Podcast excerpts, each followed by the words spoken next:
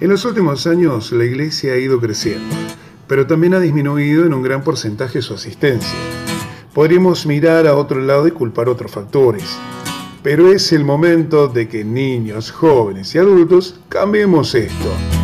Si quieres formar parte de la solución, te invitamos a que te quedes con nosotros y escuches con atención 7 Day Radio Internacional. Reset and Play.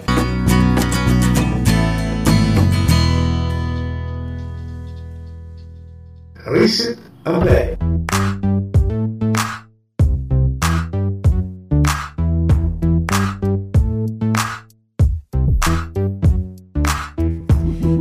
Radio, a través de su programación de Reset and Play, te dan la más cordial de las bienvenidas a nuestra segunda emisión de la serie titulada Que nadie se quede fuera.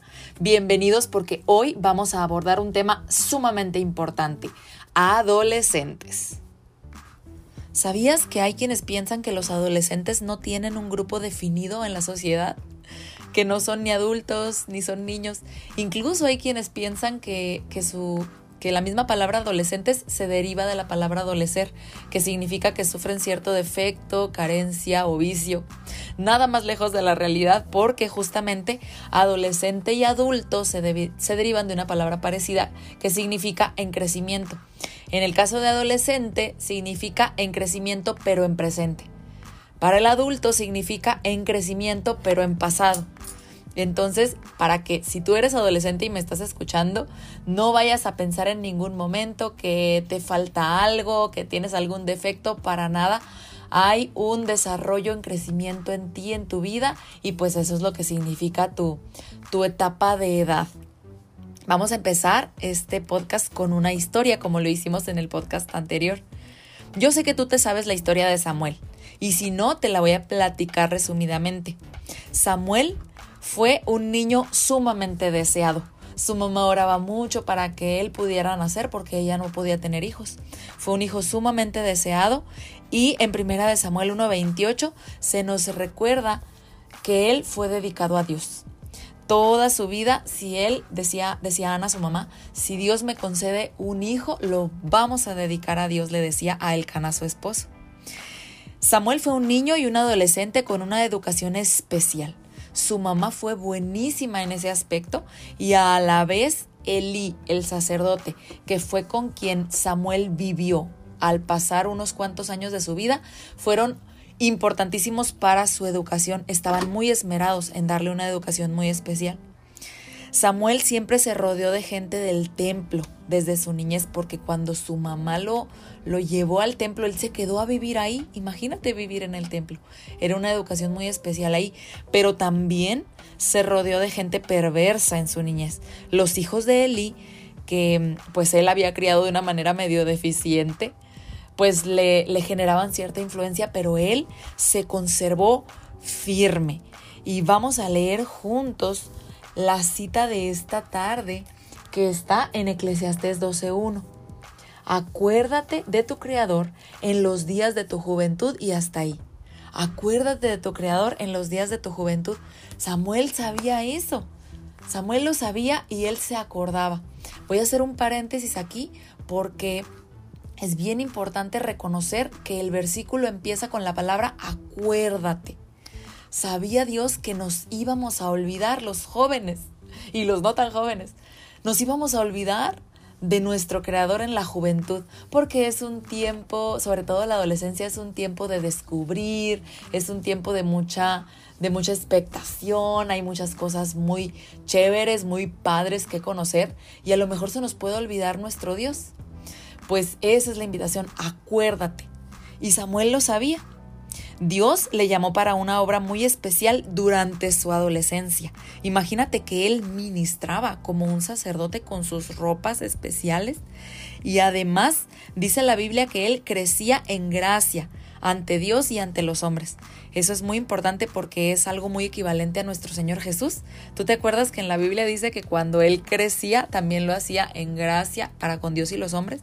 Pues Samuel fue un ejemplo para nosotros. Y hay un cóctel ahí de cosas que, propiciaron que Samuel fuera un hijo de Dios extraordinario y más adelante en su vida, pues una persona eh, profeta y un hombre dedicado al servicio y que hizo grandes cosas. Pero ¿cómo puedes tú como adolescente convertirte en una persona de influencia, en una persona fuerte y sobre todo firme en la fe? ¿Cómo podemos como adultos, cómo puedes tú como padre, como líder, ayudar a que tus adolescentes cercanos también lo vivan? Vamos a resumir esto de lo que vamos a, a compartir, a platicar en cuatro palabras. Congruencia, participación, reconocimiento y pensar en positivo. Cuatro. ¿Qué es eso de la congruencia? Sabes, una de las principales razones por, la, por las que los adolescentes se van de nuestra iglesia en una etapa temprana o en la adultez es por falta de congruencia. Los adolescentes aprenden más de lo que ven que de lo que les dicen, de lo que ven y viven. Puedes darles mil lecciones, pero el verte hacer lo que predicas arrasa, líder, padre. George, George Billing, así se llama este, este personaje, él parafraseó Proverbios 22.6 de esta manera, escucha.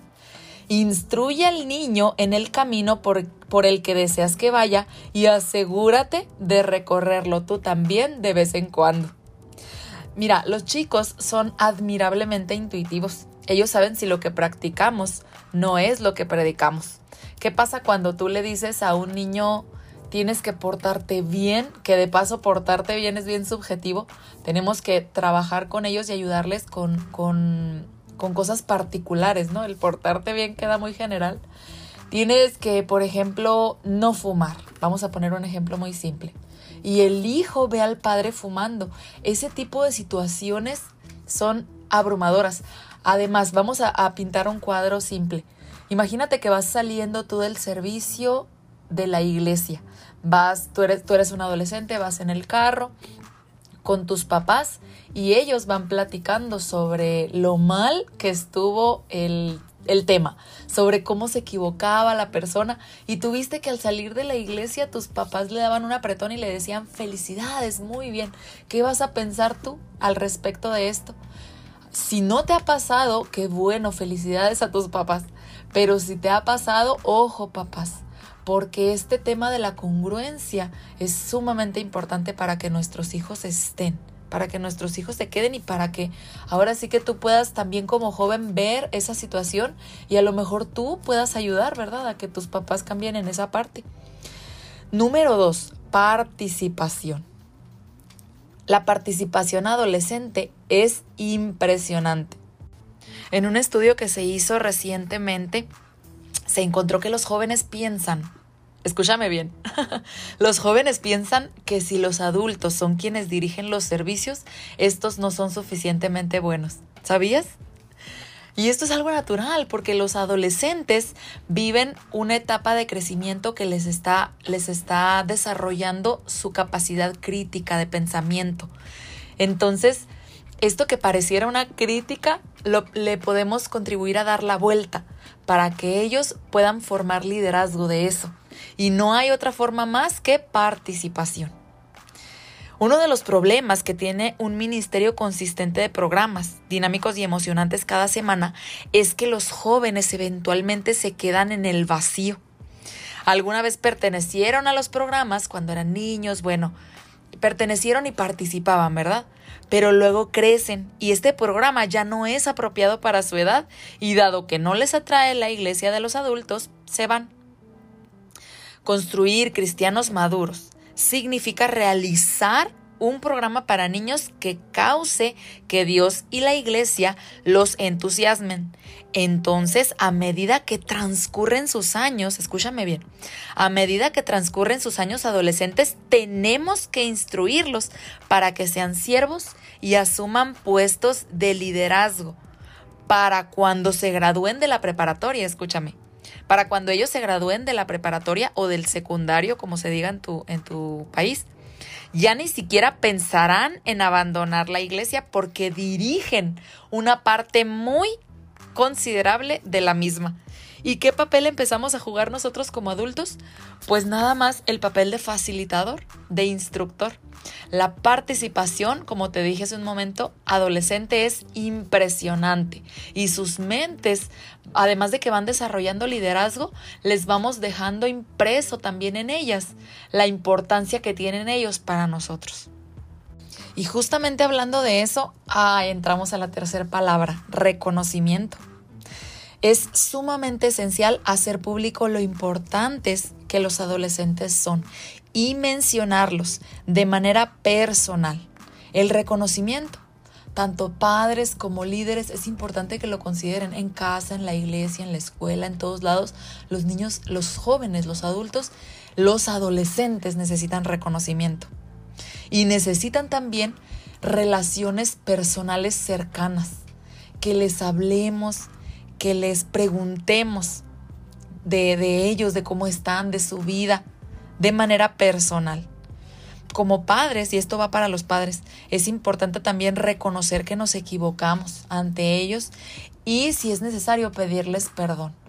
Esto va a hacer que los hijos entiendan que los padres también cometemos errores, que los padres también cometen errores y pues va, va a generar en ellos una sensación más natural y va, va a haber un acercamiento mayor.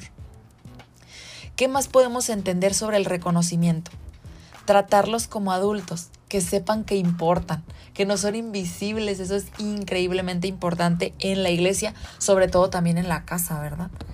Hay una anécdota muy interesante que, cuenta un pastor en el libro de Si podemos conservarlos en la iglesia, que me llamó mucho la atención y te la quiero compartir.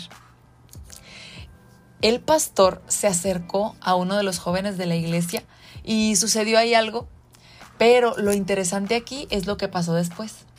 La mamá de este joven le agradeció muchísimo, muchísimo al pastor que, que hubiera tenido interacción con el joven. Y le dijo que el muchacho le había dicho a ella que él era sumamente buena onda, o sea, bien, bien agradable. Y el pastor hizo un recuento, pues, ¿qué pasó? ¿Qué fue lo que hice? Entonces le comenta a la mamá lo que pasa es que le habló, usted le habló, pastor. Y no había sido más que un comentario de, hola Jace, ¿cómo estás? ¿Cómo te va?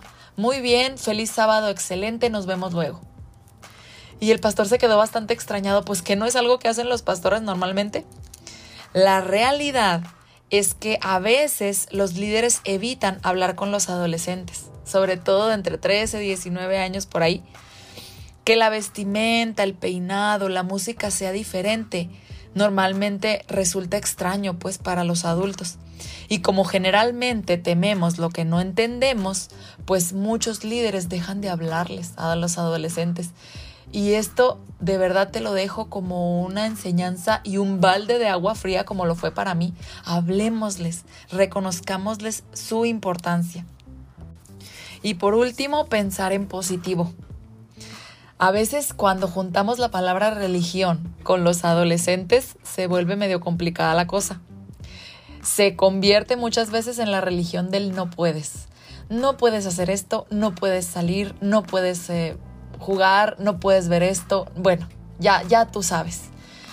El tema es que la religión del no puedes origina que los jóvenes y desde los niños empiecen a tener una cierta repulsión por los temas de, religión, por los temas de Dios en definitiva, porque lo, lo tornamos desde la perspectiva negativa. Qué importante es que pensemos en positivo. ¿Qué es lo que sí puedes hacer? ¿Qué es lo que representa una delicia? ¿Por qué? ¿Por qué somos cristianos? ¿Por qué guardamos el sábado? ¿Por qué es tan especial? Y todo lo que, lo que sea en positivo de aquello que quieras en algún momento reprender o, o, hablarle a un adolescente, tornémoslo en positivo y veamos cómo es que cambia la situación. Pensar en positivo hace una gran diferencia. Y para que sigamos charlando de este tema tan especial, tengo una persona muy, muy importante con nosotros que nos acompaña esta tarde. Ella es maestra en la Universidad de Montemorelos Virtual en la maestría en relaciones familiares. Tiene una especialidad en paternidad, en consejería, filosofía de la familia y otros temas más. Después de haber trabajado 10 años como docente, estudió su maestría en relaciones familiares Y esta maestría fue un parteaguas para toda una carrera hermosa que le granjeó 25 años como conferencista para familias, parejas, hijos. Bueno, increíble su, su carrera. Ha escrito varios libros, entre los que destaca Padres que Impactan. Ya más tarde te platicaré sobre este libro y cómo lo puedes adquirir vía PDF, escribiéndonos pues ahí un correo, al final te lo comparto. Ella también ha trabajado en, en el campo, en la misión. Como es esposa del pastor Omar Carballo, a quien le mandamos un cordial saludo por estos micrófonos, Em, al ser esposa pues de él, trabajó como director de Ministerio Infantil y del Adolescente ella por nueve años, imagínate, muchísima experiencia. Y pues recibamos con un saludo y un abrazo a Teresa Segovia. Hola, ¿cómo estás Lilibet? Me da gusto saludarles y para mí es un gran privilegio participar en este proyecto sobre un tema muy actual, muy importante e interesante para tanto los adolescentes como los padres y líderes de la iglesia. Te agradezco mucho la invitación. Gracias a ti por tu tiempo. Sabemos que eres una persona sumamente ocupada y, es muy valioso que estés aquí con nosotros en este momento. Maestra, según una encuesta aplicada a jóvenes entre, entre 12 y 18 años, ellos suelen ir en promedio dos veces al mes a la iglesia, manifestando en su mayoría que no les gusta del todo la iglesia y el día sábado. ¿A qué crees que se debe o qué podamos hacer al respecto? La asistencia a la iglesia es un hábito religioso que está muy relacionado con la espiritualidad y podemos notarlo, por ejemplo, lo que le sucedió a la iglesia primitiva. Los primeros cristianos iban al templo todos los días, lo podemos encontrar ahí en Hechos 2, 42 al 46. Sin embargo, la espiritualidad poco a poco fue disminuyendo y al mismo tiempo pues también bajó la regularidad en la asistencia a los cultos. Y más adelante en Hebreos 10:25 encontramos una exhortación para que regresaran y dice, no dejando de congregarnos como algunos tienen por costumbre. Sin embargo, hay varios factores que influyen para que los adolescentes no disfruten, no quieran asistir a la iglesia. Por ejemplo, una es el estilo de paternidad. Hay cuatro estilos que conocemos y cuando se utilizan tres, el autoritario, el permisivo y el negligente, eh, traen los tres como consecuencia un mismo resultado con respecto a los valores sobre todo los religiosos, y es que los adolescentes rechazan los valores de sus padres, a diferencia del estilo autoritativo. En este estilo hay un equilibrio entre el amor y el control o la firmeza. Estos hijos son criados de tal forma que aceptan generalmente los valores espirituales que les son transmitidos por sus padres. Y es que pasa algo y es que los hijos perciben a Dios de la manera como perciben a sus padres. Otro de los aspectos que influye es la falta de espiritualidad de los padres, porque los hijos están observando a los padres y aprenden de ellos todos los días. La calidad de los programas es sumamente importante. Hay varios estudios que se han realizado Barna ha hecho algunos estudios y uno de los datos más eh, sobresalientes sobre esto es que los adolescentes dicen que los cultos no les parecen irrelevantes. Dentro de la iglesia adventista también se han hecho varios estudios. Roger Dudley y otros colaboradores han realizado diferentes estudios sobre este mismo tema, sobre por qué los muchachos ah, abandonan la iglesia y de hecho se realizó un estudio longitudinal que duró 10 años y ahí se encontraron algunas de las razones.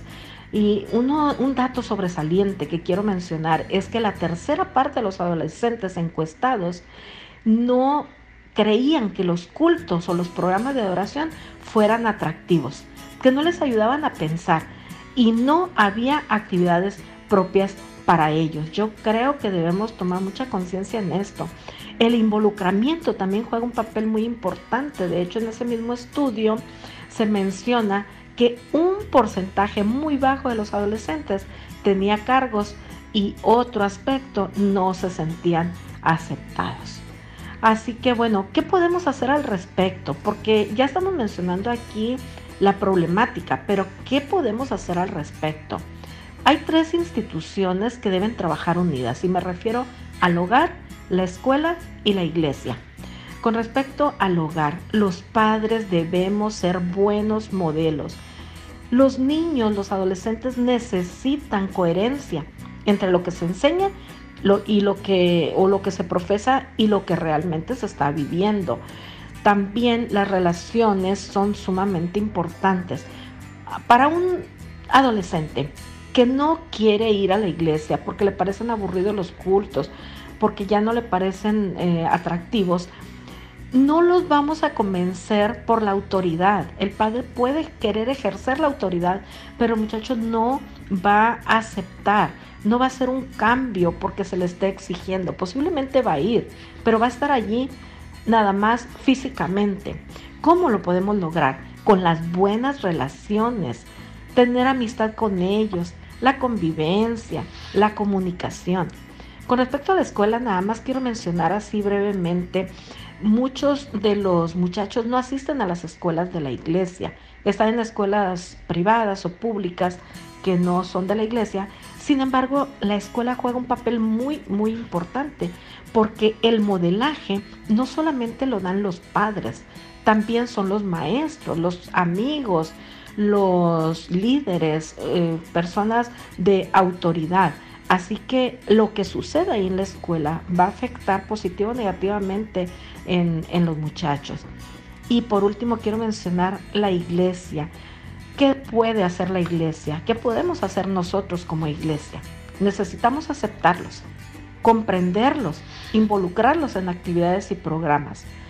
Debemos elaborar programas más atractivos, más actualizados, pues tenemos una gran competencia eh, que es la televisión, el internet, las otras actividades seculares.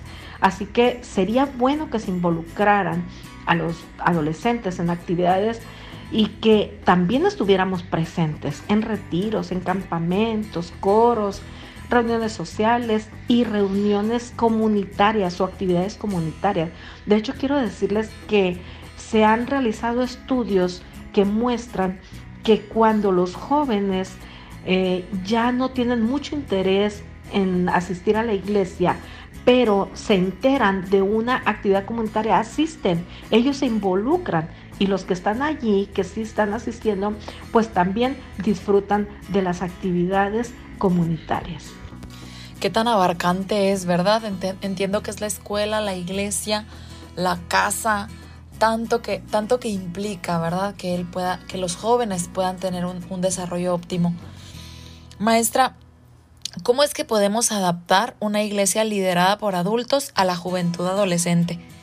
¿Tú qué opinas de, esto que muchas iglesias hacen de dividir la iglesia en segmentos de edad?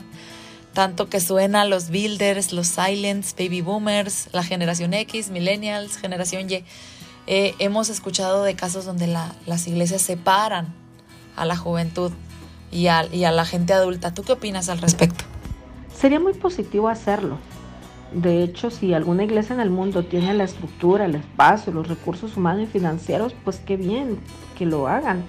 Sin embargo, en la mayoría de los casos no se tiene.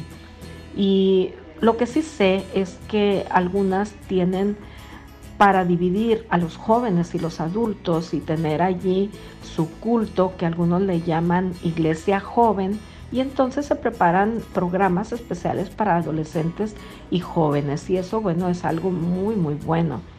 Eh, sin embargo creo que en parte se está atendiendo esta necesidad de dividirlos por segmentos cuando se hace la escuela sabática y en los clubes también ahí están atendiendo necesidades específicas según la edad. Pero con respecto al culto divino, creo que si no se tiene la estructura, algo positivo que puede hacerse es tratar de adaptar la iglesia para que no se sienta que solamente es una iglesia de adultos, que también se puedan tener programas especiales para los adolescentes, para los niños, para los jóvenes, para los adultos, o sea, cultos divinos que sean especialmente para ellos, donde también participen los adolescentes, que también tengan cargos, que puedan ellos organizarlos y hacerse responsables de esa programación. Si esto se logra hacer, que a lo mejor en algunas iglesias ya lo están haciendo, pues es algo que creo que es de mucha ayuda para cada tipo de edad y notemos cómo se centra en la participación, ¿no? Qué interesante. Maestra, ¿cómo podemos contribuir a que un adolescente tenga una fe firme y una experiencia real con Dios? Es importante iniciar en este trabajo mucho antes de la adolescencia. Es desde que está en el vientre de su madre y los primeros siete años son determinantes. Un sacerdote decía, dadme un niño hasta los siete años y yo haré de él un católico para toda la vida. Y bueno, en la Biblia también en Proverbio 22.6 encontramos un pasaje que habla precisamente sobre esto y dice, instruye al niño en su camino y aun cuando fuere viejo no se apartará de él. Es una gran responsabilidad que tenemos como padres para poder apoyarlos. Sin embargo, a veces, en lugar de ser una ayuda, un apoyo para que su fe crezca y se fortalezca, nos convertimos en un estorbo, somos un impedimento, porque a veces creemos que estamos haciendo lo mejor. Puede ser que también es por ignorancia o es de manera inconsciente, pero al final trae los mismos resultados, estamos afectándolos. Por ejemplo, puede ser que un adolescente quiera bautizarse porque el deseo comienza muy temprana edad, comienza desde los 6 o 7 años de entregar su vida a Cristo y va aumentando hasta llegar al pico más alto a los 12 años. Pero los adultos, los padres, la directiva, muchas veces dicen, no, está muy pequeño, no puede bautizarse, todavía no está preparado o todavía no es un niño obediente, es muy travieso, tiene que corregir varias cosas. Y los desanimamos, y no solo eso, se los impedimos. Después de que pasan unos años, cuando ya creemos que ahora sí están en una edad apropiada para bautizarse, puede ser que sea demasiado tarde. Porque después de los 12 años el deseo va disminuyendo gradualmente. Y, y ya algunos de ellos nunca se bautizan. ¿Por qué? Porque se les impidió cuando ellos tenían el deseo. Sería muy subjetivo decir que la que sabemos cuando ellos tienen una experiencia real con Dios, pero sí podemos decir qué es lo que favorece para que un adolescente permanezca en la iglesia, porque en esas investigaciones que realizó Dudley con sus colaboradores, eh, hay algunos aspectos que son muy importantes y no en todas las familias se pueden cumplir desafortunadamente, porque uno de los aspectos es que los padres sean casados y que sean adventistas. Esto favorece. Pero afortunadamente todo lo demás sí ayuda, porque sabemos que en la iglesia hay algunas familias que son monoparentales o que solamente uno de los dos son adventistas. Pero entonces aquí podemos ayudarles a fortalecer su fe con la asistencia a los cultos, que es uno de los factores de, según los datos que eh, muestran las investigaciones de Dudley. También el tener cultos familiares es algo que se ha perdido, pero que podemos volver a, hacerlo. El que esté estudiando en un colegio adventista también es un factor determinante. La devoción personal. Debemos ser el ejemplo y vigilar que ellos también tengan su devoción personal. Y por último, el que se mantenga activo en la iglesia va a ser sumamente importante y le va a ayudar para que su fe cada vez crezca más. Ay, maestra, me quedo impresionada con tantos factores que intervienen, pero híjole, es, es, sumamente valiosa la información que nos está brindando. Por último, maestra Tere, ¿Cómo conectar con los adolescentes? Híjole, este es un tema coco, como decimos acá en México. Así ha sido la dificultad de muchas personas. Denos un consejo de cómo conectar con los adolescentes para padres y para líderes de iglesia. Bueno, en primer lugar hay que demostrarles amor y aceptarlos, ya que tienen la profunda necesidad de sentirse importantes, de sentirse aceptados y amados. Si ambos padres no satisfacen ese anhelo de ser amados y aceptados, entonces, ¿qué va a pasar? Bueno, el hijo va a buscar llenar ese vacío emocional con alguien o con algo más, porque el vacío ahí está. Y esto lo puede llevar a conductas que lo van a destruir o lo van a dañar gravemente. Y no solamente los padres debemos aceptarlos y demostrarles amor.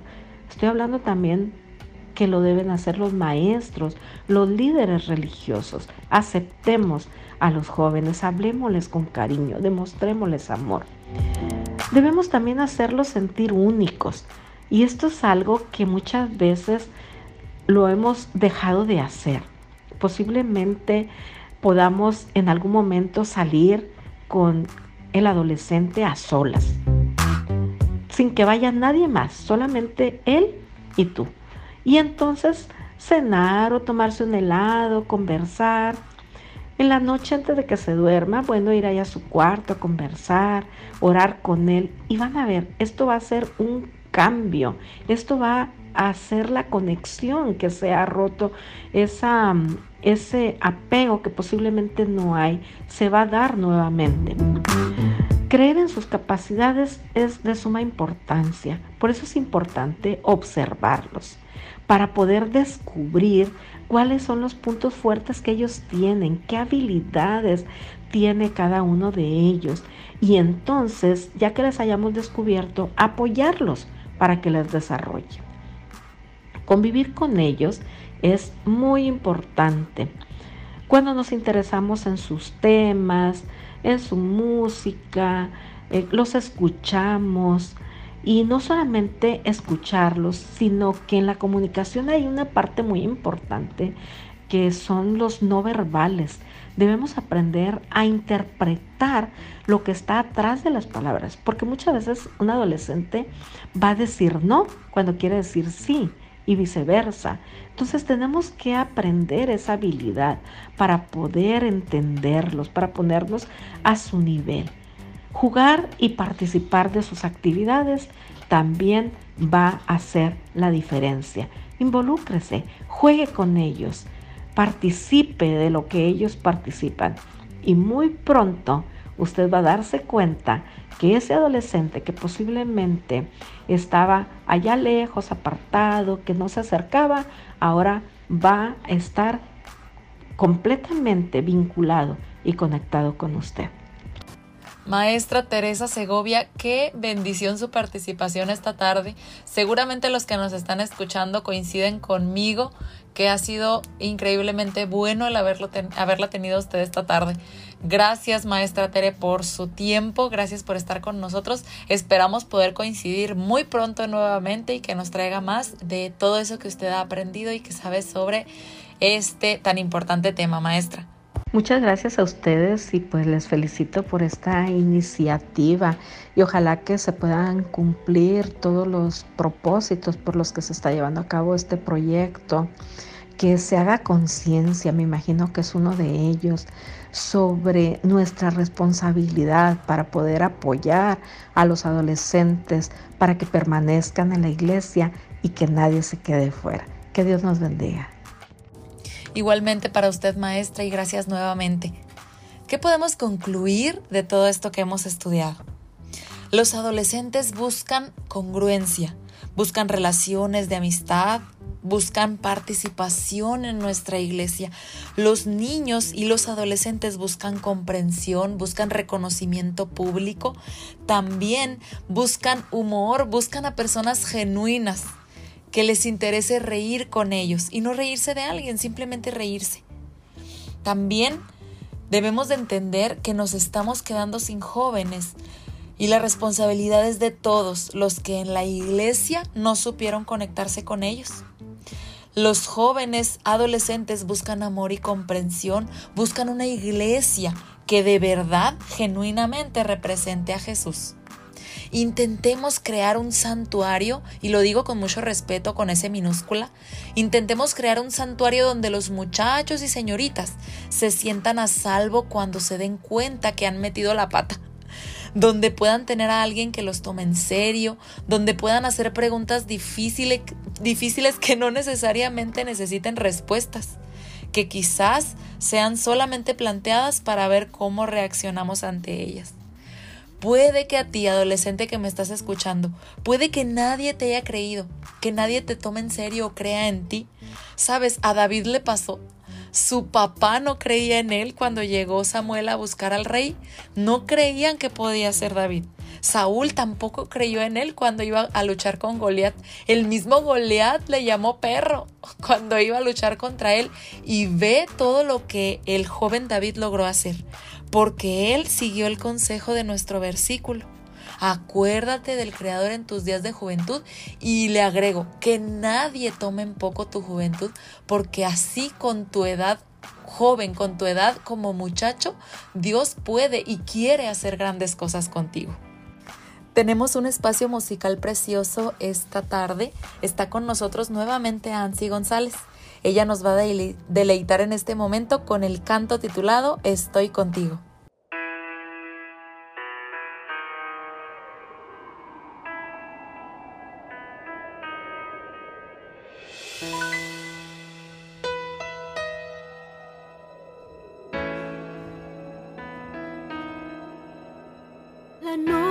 llegó y comienzo a clamar. El miedo llegó y comienzo a llorar. tu palabra dice que solo puede una noche durar y por la mañana alegría vendrá.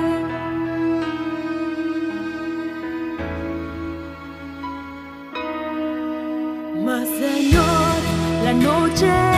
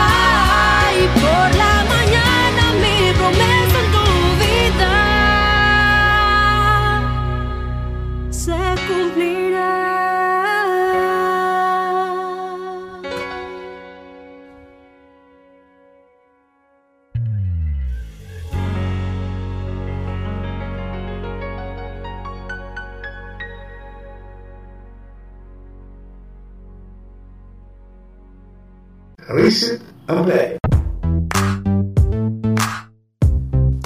Qué bonitos dones ha dado Dios a su iglesia, ¿verdad? Ansi, cantas precioso. Gracias a Dios por tu ministerio. No tengo duda que el Señor te va a seguir utilizando. Me despido esta tarde, esta mañana, no sé a qué horas me estás escuchando. Me despido de ti, no sin antes dejarte nuestro correo para que nos escribas. Queremos escucharte.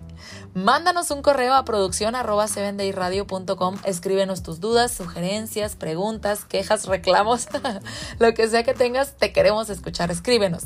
Mi nombre es Lilibet Salazar y nos vemos en el próximo podcast. No te lo pierdas porque esto se va poniendo cada vez más bueno. Que Dios te bendiga.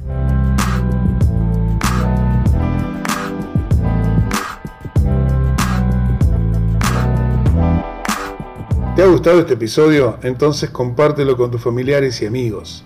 Y no dejes de seguirnos en Instagram, en nuestras matutinas diarias, por medio de WhatsApp y la página oficial de Facebook. Reset and Play.